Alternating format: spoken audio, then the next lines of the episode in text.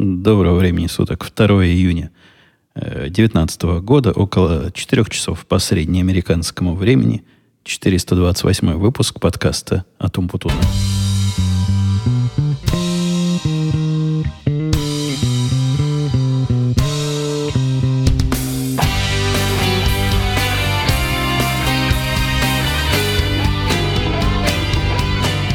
Сел записывать подкасты, и тут природа воспротивилась.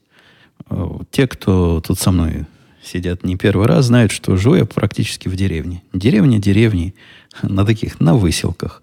Или на фазенде, если помните, откуда такие фразы брались во времена моей туманной молодости. Так вот, жизнь, такая фермерская, сельская жизнь, она чревата. Чревата дикими зверями, которые приходят и, и остаются жить мешают не в том смысле, что что-то подъедают. Хотя и это тоже. Мы, когда жена, когда с дочкой вешают под дерево такую специальную кормушку для птичек, ну, чтобы птички прилетали, красиво пели, чтобы все было э, совсем уж пасторально. Приходят разные другие звери, не летающие, и умеют они эту кормушку распотрошить. Как-то я видел не, не барсуков, ну, какие-то такие мелкие, крысообразные, э, как белки. Наверное, все-таки барсуки. Очень ловко по дереву залазят, там по специальной веревочке слезают к этой кормушке, перегрызают веревочку, бросают ее на землю, и там уже всей компании подъедают. В общем, материальные проблемы одних тоже. Но вот сейчас проблема, которую вы можете увидеть на картинке, она другого характера. В нишу моего подвального окна, а моя третья напервильская студия в таком подвальном помещении сейчас находится. Залез вот один такой гад и, и сидит совершенно парализованный страхом. Вылезти сам он не может, но у жены, по слухам, есть какой-то метод извлечения этих бурундуков оттуда. И она обещала через час прийти и извлечь. Мне было сказано, какую-то палку ему надо куда-то подсунуть, какую-то решетку где-то поднять. Какой-то сложный алгоритм, чтобы с этой природой бороться. Поэтому я решил оставить специалисту такую непонятную и плохо объясняемую работу. В прошлом подкасте, я не помню, рассказывал или нет, или э, в радио Ти, которые за эти дни были. У нас тут была внезапная конференция э, с внезапной демонстрацией. И, как обычно, демонстрация того, чего у нас нет, и конференция, где надо будет показывать продукт, о котором мы узнали, наверное, за неделю до конференции никакого шанса написать настоящий продукт. А там продукт сложный, реально сложный. Там три новых э, подхода, три новых анализа, которые концептуально другие. Они настолько концептуально другие, что вся наша промышленность, вся наша индустрия не очень представляет, что с ними делать вообще. Но на этом фоне показать, что да, мы не представляем, но сделать можем все равно – это считается э, признаком особой крутизны. Поэтому мы там были одни, одними из э, немногих, которые что-то показывают. А обычно на конференциях вот таких, они полутехнические, полуфинансовые, в основном рассказывают. Рассказывают и показывают картинки. И я тоже предложил картинок наделать, но чтобы не возиться. Но наши продажники сказали, нет, нет. И вот если мы покажем, то это будет очень интересно всем и всех их шокирует. Забегая вперед, скажу, что таки да. Таки результат нашего показа оказался на удивление эффективным. Фирмы, с которыми мы даже не пытались общаться, потому что знали, ну, не то, что они не нашего уровня, просто они не из тех, кто переходит легко, не из тех, кто меняют коней на переправе, а мы вот такой конь, на которого хотим, чтобы нас поменяли – и вот несколько таких обращений, причем от знаковых, э, серьезных игроков, а все из-за того, что за выданную мне неделю я из этих трех действительно один смог сделать полностью.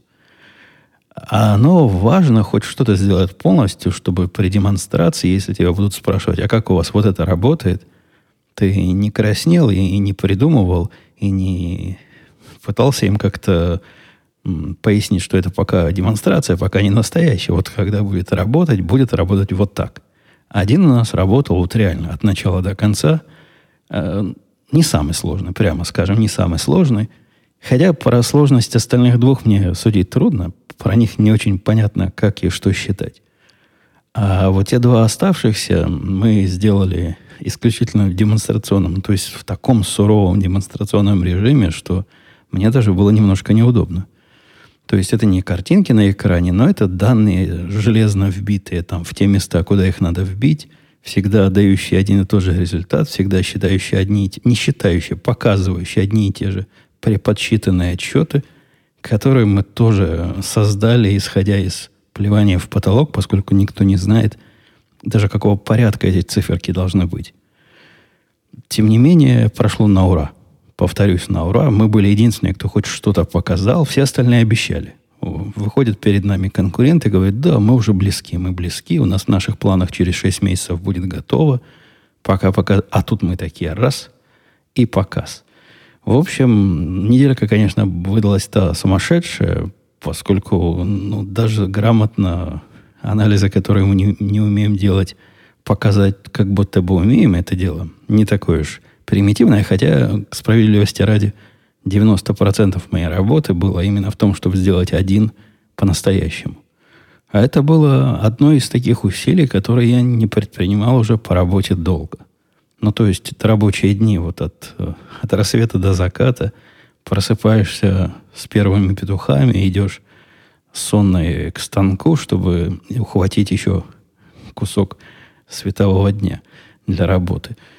Э, не скажу, что тяжело было, но активно. Такая сильно активная неделя. Я потом после нее себе лишний выходной взял. Поскольку они все равно уехали на следующей неделе э, на, на выставку, конференцию. Я просто следил, чтобы вот это демонстрационное нечто, что мы создали, мои работники случайно не, не порушили, поскольку эта цивилизация была в таком виде, когда может разрушиться не то, что от залетевшей птицы, а от дуновения ветерка. Но все, все прошло успешно, все прошло хорошо.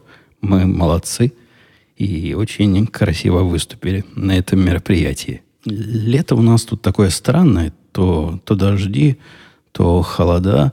Но вот сейчас вроде бы стабилизировалось на уровне 22+. плюс. То есть похоже на настоящее лето. Однако вот те дожди, о которых я говорил, одни даже сопровождались предупреждением о торнадо. Предупреждения о торнадо тут сурово приходят. На все телефоны гудок, ну вот как будто бы ядерная атака. Пришли не на все телефоны. Почему-то в нашей семье только на мой телефон пришли. Пришло это оповещение, что спускайтесь в подвал, вот идет, идет торнадо.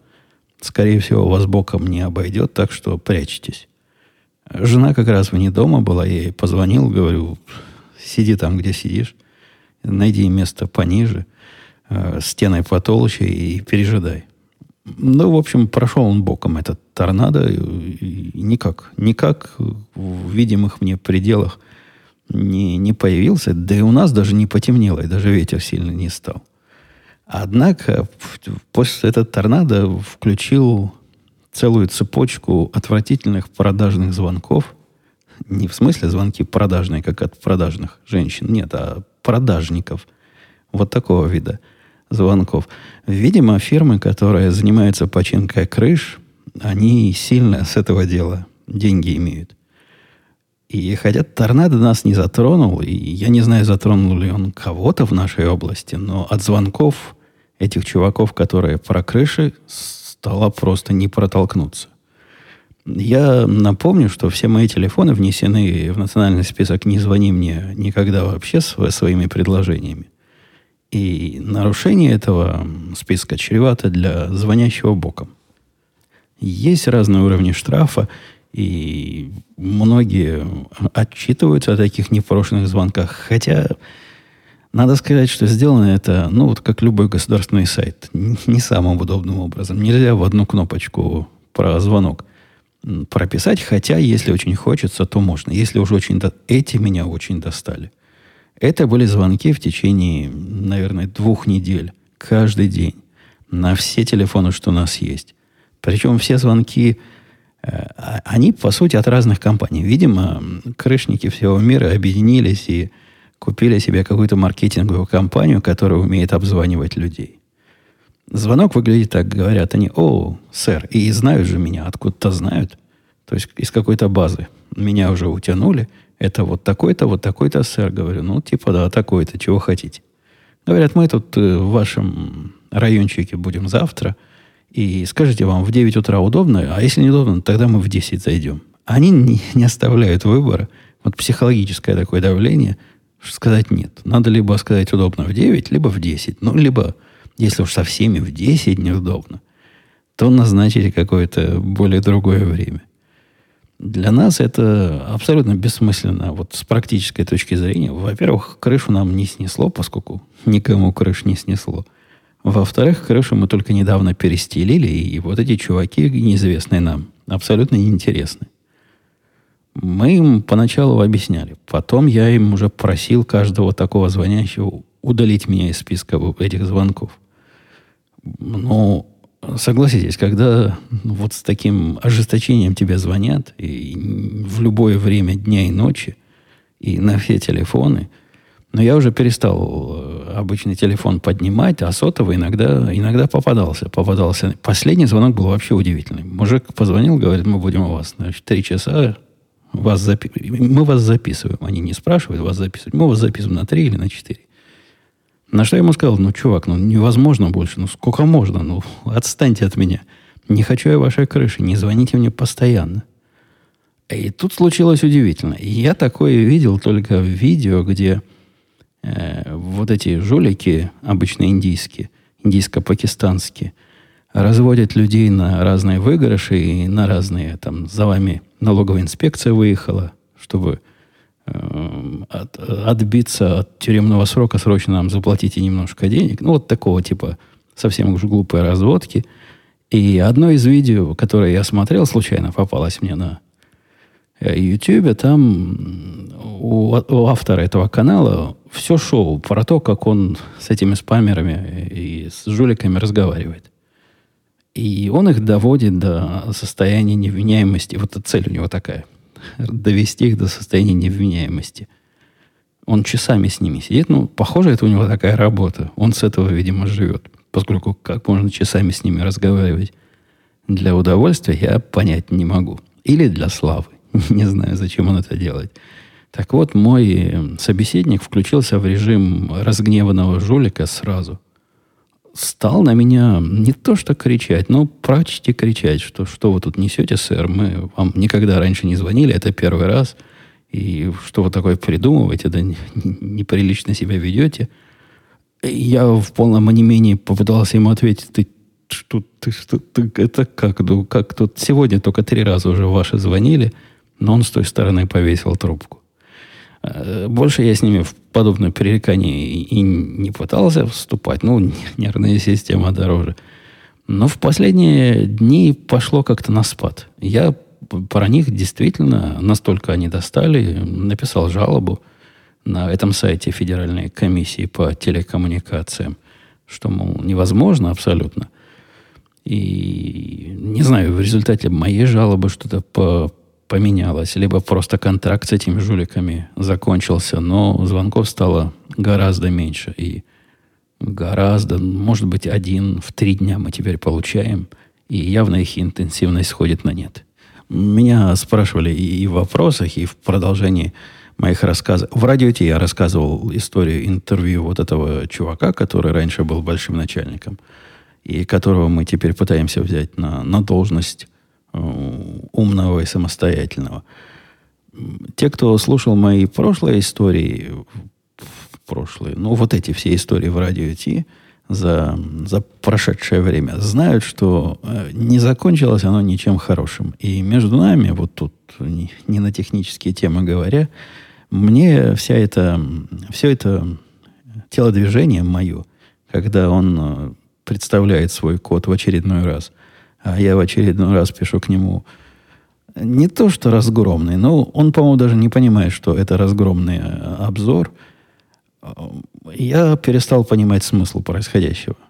То есть, с точки зрения обучения, вот если я брал бы его как э, в ученики, как я иногда делаю со своими слушателями, тогда смысл есть. Тогда человек, с одной стороны, научится, с другой стороны, есть не нулевая вероятность, что закончит тот проект, которую я ему дал в процессе завершения обучения. Ну, такая обоюдосторонняя выгода. В чем выгода здесь, я, я уже не понимаю. Но начальство наше все уехало в отпуск на две недели. И разрывать с ним отношения вот так просто на техническом уровне, мне кажется политически неправильным. Неправильная идея. К счастью, эти наши с ним э, общения нечастые.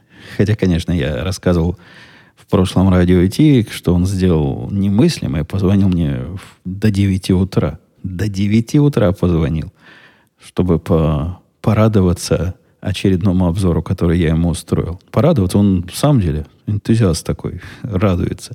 С ним коммуникация наладилась. Я понимаю, что он не понимает. Я представляю теперь, как с ним разговаривать.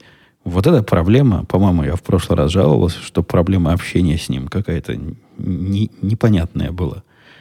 Вот с этим наладилось. Однако на уровне техническом он далек. Далек от того, что мне надо – у меня есть программист, который на подхвате, которого я считаю минимально достаточным для тех работ, которые он делает. Он меня тоже, конечно, достает иногда. Однако к его уровню я привык. Он не со зла, он просто вот лучше не умеет. Не стреляйте в пианиста, не умеет лучше. А этот примерно вот сейчас после трех, наверное, четырех недель обучения со мной он на уровне процентов 50 вот от того, который на подхвате. И напомню, мы его берем, пытались брать. Идея была его взять не на подхват, а как самостоятельную единицу, которая даешь задание и получаешь с той стороны продукт. Э, как только наш э, президент приедет, я с ним это дело, конечно, прекращу, то есть э, заявлю безоговорочно и бесповоротно, что ты его мне привел, вот теперь и уводи.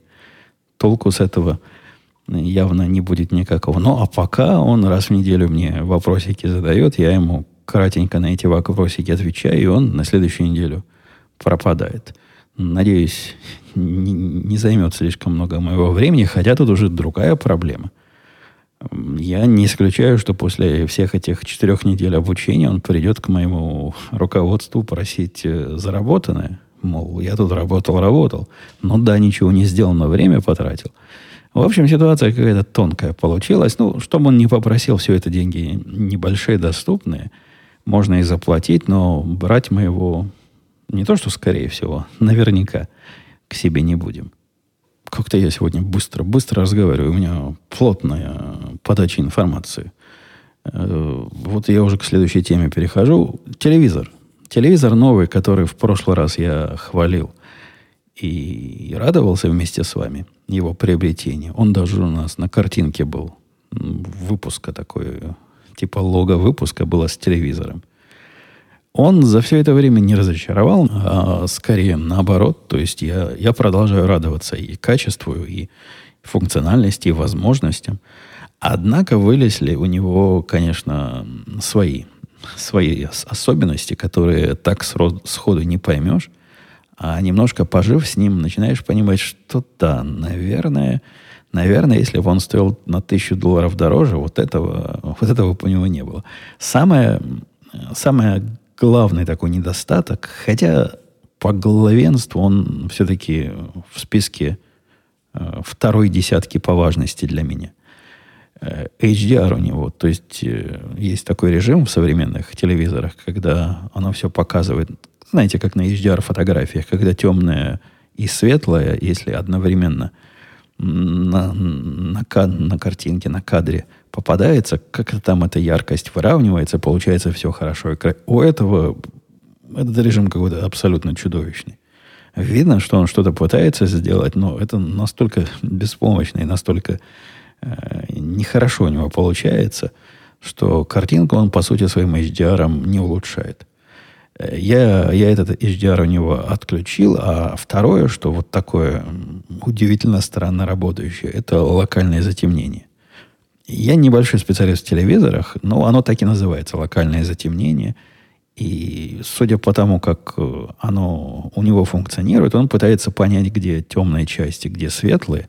И, по-моему, он пытается темные части кадра сделать темнее. Ну, чтобы черное было по-настоящему черным. Вот тут у него мозгов явно не хватает. иногда он не то затемняет. То есть примерно там, где надо, но берет лишнее иногда. К счастью, этот режим тоже отключается, и без него гораздо, гораздо лучше работает. Но вот в смысле положительного, я вам скажу, это единственный из телевизоров, которые умные, ум которых я могу использовать в реальной жизни. Даже в Sony, в телевизоре, переключение между вот этими программами, которые там, он же Android TV, это тоже типа Android, но там своя, своя какая-то система. А может и не Android, не знаю, как в LG эта система на, на основе чего работает.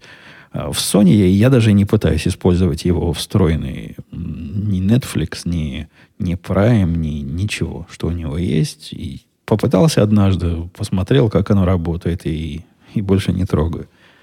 А у этого всем этим можно пользоваться настолько можно и настолько удобно, что я им пользуюсь вместо Apple TV вот в тех моментах, которые они умеют покрывать. Для меня оно покрывает YouTube, покрывает Netflix, покрывает Prime. Вот это все я смотрю как бы с телевизора напрямую. Есть у меня пара приложений, которых нет на, на этой операционной системе LG-шной но есть только для Apple TV. Вот для них я переключаюсь на Apple TV. Однако процент моего использования Apple TV для просмотра дополнительного контента упал до такой степени, что идея покупать 4K Apple TV специально для этого 4K телевизора меня больше не посещает. Нет никакого смысла. Телевизор 90 плюс процентов моих нужд покрывает сам по себе без всяких новых дополнительных коробочек. В комментариях там вопрос был. Я еще не перехожу к комментариям, просто на глаза попался. Э, Евгений писал ник по 359. Спасибо огромное за подкаст. Слушаю с удовольствием много лет. Вопрос, сохранились ли у вас контакты с коллегами с прошлой работы? Раньше, помню, ходили с индейцем в тир. Сейчас не пересекаетесь. Вот как раз на, в тот э, период непростительно долгий, что мы с вами не слышались. Мы с ним списались, и он пришел ко мне в гости поиграть на бильярде со мной. И я вам скажу, индеец мой играет в бильярд просто круто-круто. То есть он первый из любителей, которых, с которым я играл. Когда, но я тут с немногими играл. С мальчиками играл, с индейцами играл, еще с одним коллегой. Вот индеец умеет э, позиционно играть. Он умеет, во всяком случае, он пытается так построить игру, чтобы следующий удар истекал из предыдущего, и как-то у него иногда это даже получается. Так что до его степени мастерства мне расти и расти. Однако в среднем по больнице мы сыграли, по-моему, 3-2. Он выиграл, по-моему, 3, а я выиграл 2. А может и наоборот. Счет мы не особо считали. Не для того собирали, чтобы посмотреть, кто круче играет э, в бильярд. Он точно играет круче. Показал я ему свою новую студию. Мы с ним вместе постреляли по стенам не пугайтесь, лазерными, лазерными патронами. Ему очень понравилась эта идея. Он раньше о таком и не слыхал. Про жизнь поговорили. У него проблема такая. Он на работе у себя там самый умный. Самый умный, и руководство у него не очень техническое, хотя из, из программ... даже не из программистов, а из э, системных администраторов, судя по всему, в прошлом но давно уже в этой области не, не крутится, не варится, однако считает себя компетентным. И вот он пытался, пытался у меня выяснить, как политически правильно, и не обижая начальство, сказать ему, что ну, не понимаешь ты в последние 20 лет технологии. Ну, не так оно все уже делается.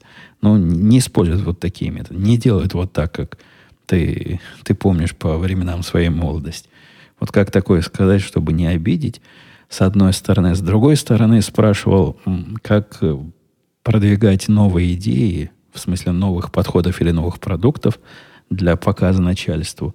Вот в эту сторону у нас дискуссия. Шла такая любопытная дискуссия. Я ему посоветовал продукты такие не демонстрационные, но минимально работающие показывать в этих, э, вот для этих целей, при этом явно давая знать, что продукт этот э, еще далек от выпуска в производство, ну, вот просто показывает идею, как эта идея будет реализована в будущем.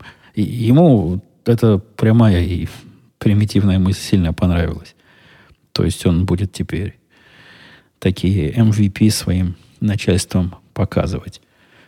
жизнь у него вроде как нормальная. Он сразу зашел, сказал, я пить не буду, я завязал. Ну, ладно. Не то, что я уж сильно настаивал, да и пить. Что он там пьет? Мы с ним обычно пиво пили. Кроме ничего крепче пива при мне он никогда не пил. Однако, когда ему пить, видимо, захотелось, он попросил, нельзя ли бутылочку воды, и на пути туда за бутылочку сказал, а заодно и бутылочку пива. В общем, недолго его трезвость продержалась. Мы с ним тут по, по бутылочке другой пива уговорили. Хорошо посидели, пообщались, поиграли, постреляли. Ну, типа постреляли. Надо, надо будет как-то повторить. По-моему, ему тоже понравилось. История с нашим... Эм, как это называется штука? Садовый стол, наверное.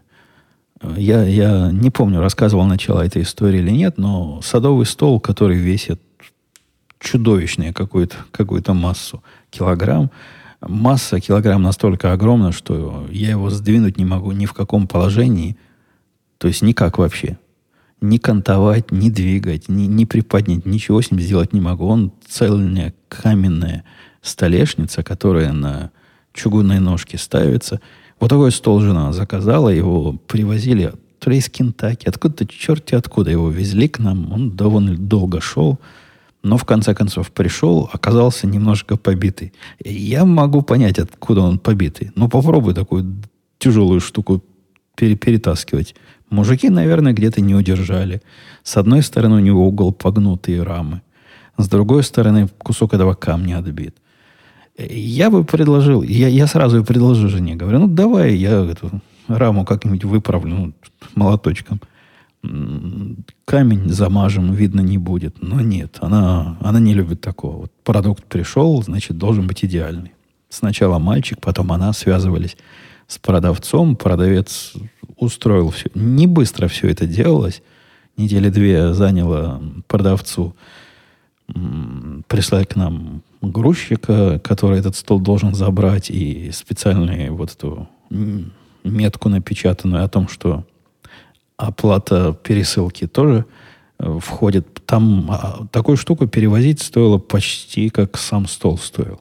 Там он долларов 250 стоил, а пересылка долларов 90 стоил. Ну, не почти, не почти, но сравнимые деньги.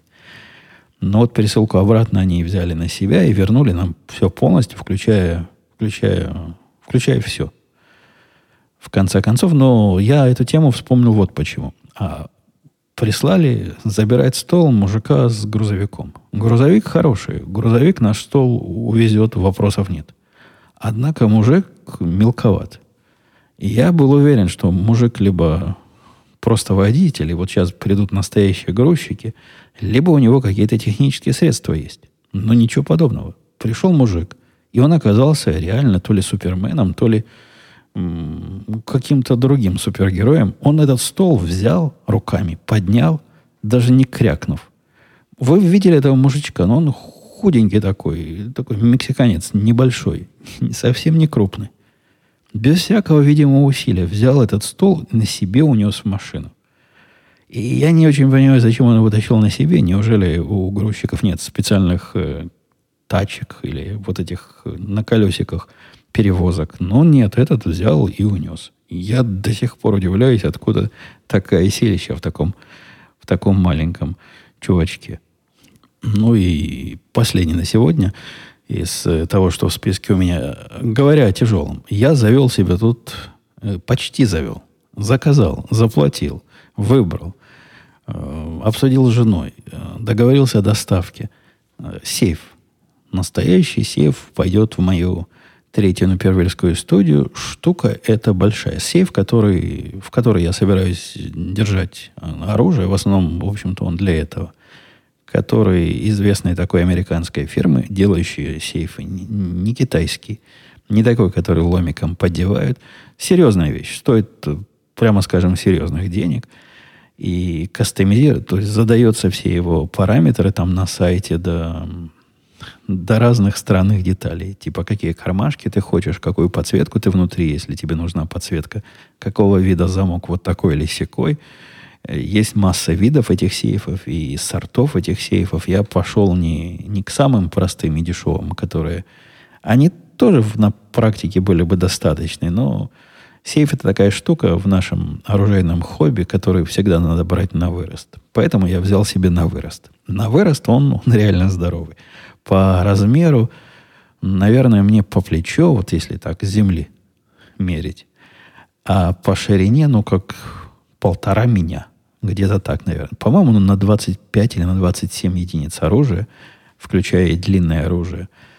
И вещь, да, вещь не слабая. Я про, про вес вспомнил. Он весит от 500 до 600 паундов. То есть это где-то килограмм под между, между 250 260, где-то там. Где-то в этом районе. С такими сейфами, вы понимаете, доставка и установка это, это отдельное мероприятие. Ну, попробуй такую 250-килограммовую штуку, которая не разбирается. Он же железный. Спустить вниз. Я сам такое не, не хочу пытаться делать. А и в их службе доставки надо указать такие детали необычные. Например, какого характера подъездная дорожка. Но, видимо, им надо выбрать, на чем его катить. Сколько ступеней для того, чтобы попасть в дом? Какой будет пол после того, как ты попадешь в дом, перечислить все виды полов, где деревянный, где каменный, где какой-то, они, значит, должны специально подготовиться. В какую сторону его поднимать, вверх или вниз? Какое количество ступенек вниз? Какая ширина? Там масса-масса деталей, которые я с рулеткой некоторые промерял, ступеньки считал. Но, в принципе, я попал в тот план доставки, который от 15 до 15 ступенек. Вот у меня в сумме им пройти не больше 15 ступенек и в основном вниз. Но план этот тоже не, не, не простой. По деньгам, по-моему, долларов 300 стоит вот такую штуку ко мне в подвал спустить. И еще долларов 50, по-моему, прикрутить его болтами э, к тому месту, на котором он будет стоять. По сравнению с ценой сейфа это не, не то, чтобы уж совсем много, поскольку железка это не из дешевых. Однако, да, 300 долларов за то, чтобы что-то принести и поставить, это звучит необычно дорого. Но, с другой стороны, 600 паундов, 250 плюс килограмм. Это вам, это вам не шутейный вес. С его доставкой там все тоже как-то странно получилось. Фирма, которая их производит, сама не является продавцом. У нее есть э, специализированные такие центры продажи. Э, у нас в районе специализированных центров нет, а они при других местах. Но, видимо, при каких-то оружейных магазинах э, предложили мне по, по расстоянию, тоже далеко от меня, миль 60 от меня ближайший, а оказался – такие нелюбезные там люди сидят. И после того, как я заплатил, деньги сняли сразу. Я прочитал в письме, пришедшем от фирмы-производителя, говорят, наши, значит, Liberty сейфы приходят туда-сюда. И обычно, если у продавца они есть на складе, то это за неделю вам доставят. Если нет, то от 4 до 6 недель. Ну, хорошо, получил и получил. Я не ожидал, что мой сейф будет у них на складе, но вряд ли такое счастье, да и модель я там под себя немножко под, подкрутил. Ну и готовился к шести неделям, но исключительно, чтобы проверить, что происходит, потому что ну, деньги заплатил, письмо пришло, обещало, что дилер, значит, мне свяжется со мной и сообщит о сроках и, и обо всем остальном, и о процедуре. Не звонит никто, неделя прошла, тишина. Позвонила я в этот магазин.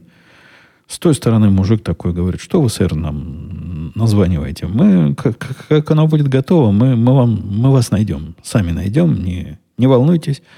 И, и не думайте, что это может занять меньше шести недель. Да и вообще, у вас в имейле написано, что до шести недель не волноваться. На что я ему указал. Тут и про неделю сказано в имейле, с одной стороны. А с другой стороны сказано от четырех до шести недель. Так что не надо уж так меня в глупости обвинять о том, что я имейл не читаю. Ну, до, до бросания трубки в лицо собеседнику дело не дошло, однако осадочек остался так себе. Вот эти чуваки, видимо, которые железо тяжелое продают, они, они не самые, как мне показалось, любезные продавцы на свете. Давайте быстренько посмотрим на вопросы, потому что минут через 15 уже придет жена Брундука из заключения выпускать. Э, Владимир писал, удивился, а по поводу сериала он удивился, что все еще сериал снимается, но думал, что закроют по другой... Это мы говорим про сериал э, «Сумеречная зона». Закроют по другой причине. Мне он показался сделанным тяп-ляп. А, да, он... Я и в прошлый раз говорил, что этот резко политизированный и социально правильный сериал сделан тяп-ляп. Мне кажется, это двумя сторонами одной медали. Когда даже если автор талантливый, но он вот так пытается социальные социальную свою позицию в глотку вбить зрителю, получается в результате тяп-ляп. Даже и у грамотных, у грамотных режиссеров.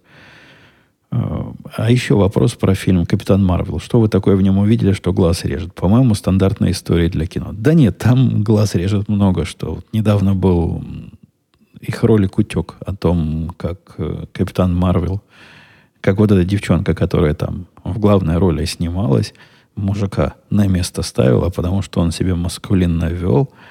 В общем, и даже в слабой версии, в которой, которую мы увидели на экране, ничего такого особого не было.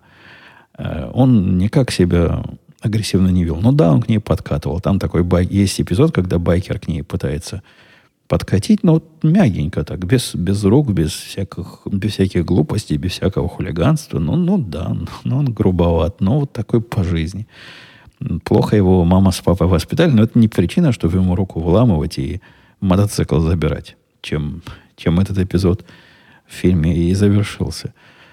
Э, кроме того, вся вот эта идея о том, что не, не мы такие, жизнь такая. И вот эти негодяи, которые в начале фильма были негодяями, на самом деле всего лишь пытаются завоевать себе планету и жить там спокойно, а злые, я бы сказал в скобочках, белые люди пытаются их э, всячески унижать, она тоже, тоже несет э, за собой такое социальное сообщение, которое легко узн, узнается. Но, по большому счету, он легенький. Действительно, фильм не сильно это заталкивает. Я в нем ничего меня так не резало, как в сериале «Сумеречная зона» режет просто железом по стеклу постоянно. Борис тут давал совет мне э, не давать устройству свои пароли по поводу телевизора. То я, я даже не знаю, в какое место ему давать свои пароли. Он имеет в виду паролик Wi-Fi э, не давать. Ну, так без этого как-то с ним особо и, и не пообщаешься. Ну, у меня Wi-Fi тоже параноидальный. К нему не всякий может подключиться, даже имея пароль и имея прочие основные, прочие остальные явки. Нет, там еще надо адресок правильный, надо, чтобы он был тут. Ну, там, там у меня свои, свои системы э, параноидальные защиты стоят так что я бы не, не стал настолько уж не давать пароли, но прорубить стены и протянуть к нему кабелек. Э, кабелек этот тоже не панацея. И единственное, что я смогу скрыть, это пароль к Wi-Fi. Да даже, в общем, можно и обойтись и с Wi-Fi, специально для него создать такую свою особенную Wi-Fi сеть, в которой будет только он. Я не вижу необходимости в таких вот, э, в таком осторожнее течение. Хотя, хотя, если вам это важно, да, почитайте комментарий Бориса и, возможно, поймете, как защищаться лучше. А, Олег писал, вы когда-то давно рассказывали, что программи... до программирования работали кем-то из промышленной отрасли, и даже у вас есть какая-то категория ранг уровень. Это какая-то путаница, Олег. Это не работал, трудно сказать, работал. В школе мы, в наши советские времена, в школе нас всем, всех обучали на рабочие профессии. У меня есть такая рабочая профессия, плотник-столер э, какого-то разряда, не помню какого. Корочку даже выдали, что я могу плотничать и столярничать. Но сказать, что работал, ну нет, ну это, это будет, это будет определенное самовосхваление. Из меня плотник, прямо скажем, не, не особо хороший получился. Если у вас мастерская и пилите ли вы какие-то проекты для себя? Нет. Мастерская у меня есть, но она э, очень специализированная. Она заточена на сборку-разборку автомат. Но на разные оружейные работы. Вот мелкие оружейные работы я вполне способен сделать, хотя, как вы понимаете, э, к плотницким моим навыкам оно никакого отношения не имеет. Для этого у меня и тиски есть, даже два, два вида разных тисков, специальные э, инструменты. Но все они, повторюсь, они не, не общего профиля, а вот такие специализированные для специальных оружейных работ. В конце странный вопрос он задает после того, если мастерская, Алекс спрашивает, связан ли факт вашей биографии с тем, что вы против слепого десятипальцевого метода печати. Логическая связь от меня ускользает. Может, вам понятно, как связан плотник Столлер с десятипальцевым способом или и его неприятием? Да нет у меня никакого неприятия. Я, по-моему, по этому поводу уже говорил. Я не вижу смысла в этом. Я умею печатать десятипальцево. Я прохожу вот эти все... Не все. Ну, прохожу разные обучающие программы и, в принципе, правильно нажимаю, куда надо попадаю. Однако в практической жизни это мою работу никак не делает проще или легче, или быстрее.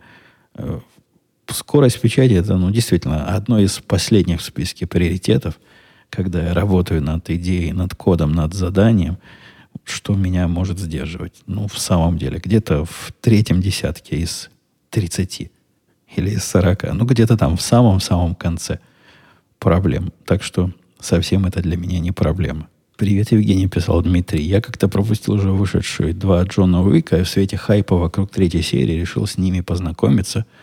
Хотя про тренировки Киану Ривза с оружием в курсе. Вопрос, если смотрел, как тебе эти фильмы именно с точки зрения обращения с оружием, непробиваемые костюмы и всякие монеты не в счет. Ну, говорят специалисты. Вот я ведь не специалист по тактическому владению оружием. Я так погулять вышел, любитель.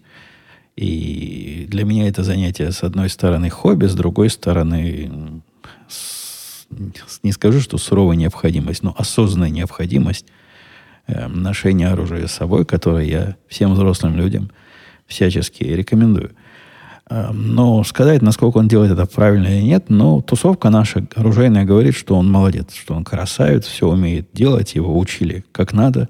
И даже самые кинематографические показанные моменты, которые в реальной жизни трудно себе представить, и то у него сделано с каким-то смыслом и э, с какой-то долей здравого оружейного смысла. В общем, его хвалят. Считается, что это чуть ли не идеал фильма, который может посмотреть человек, чтобы увидеть, что и в Голливуде не всегда полнейшие неграмотные идиоты снимают сцены с оружием. В 99% случаев там все, все чудовищно. Да не только в Голливуде. Я недавно краем глаза имел, имел, как это имел, счастье, нет, несчастье, посмотреть сериал, который жена смотрела.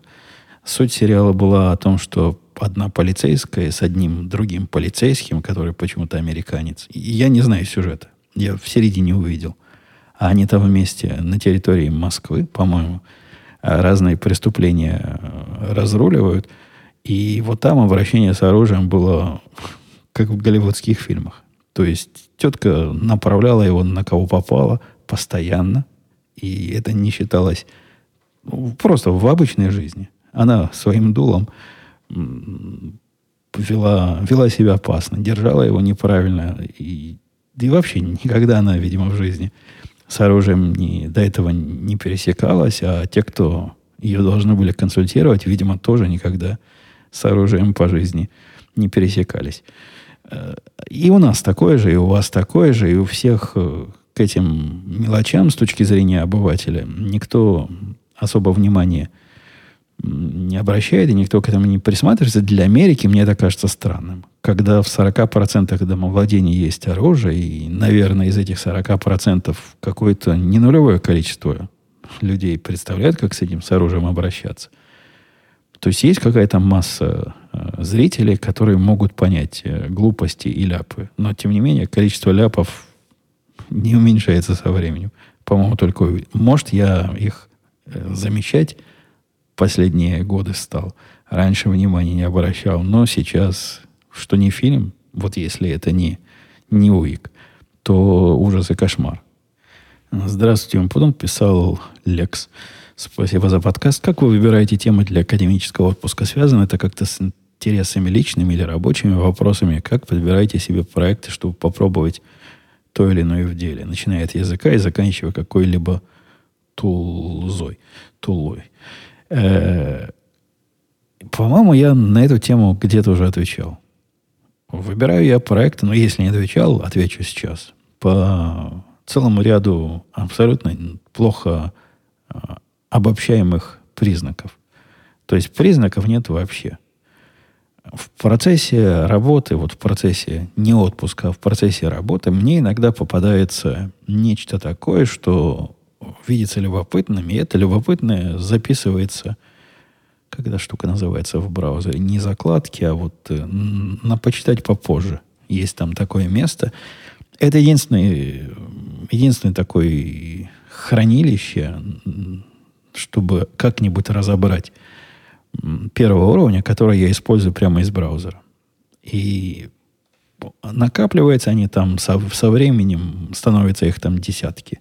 До сотни не доходит, десятки разных статей, иной степени любопытности по выходным, не каждые выходные, но когда есть настроение, на практике раз в две недели это происходит, я список этот разгребаю, явный мусор, который попал туда по недоразумению, или я ошибся. Мне показалось это интересным, а оказалось какой-то ерундой. Выбрасываю, а то, что остается, переношу в такой длинный план. В этом длинном плане оно и сидит. Сидит, ждет своего часа. И вот академический отпуск – это иногда шанс для чего-то самого из этого списка то ли горящего, то ли интересного, то ли адекватного моему настроению. Это все тонкие, вы знаете ли, лекс психологические темы. Я не могу объяснить, почему из пяти разных тем, которые вот сейчас у меня, прямо сейчас у меня около, не пяти, около десяти тем на следующий академический отпуск. Почему я вот эти или эти беру? Не знаю, не знаю. Но вы помните, из этих тем я рассказывал, идут не только в академический отпуск, но и в короткие отпуска. То есть проекты выходного дня оттуда тоже вытекают из этого подготовленного списка, какие бы технологии попробовать. Связаны они с работой или нет? Да скорее... Нет, даже здесь не могу сказать, скорее да, чем нет, или нет, чем да. да нет. И, и нет, и да. По-разному бывает.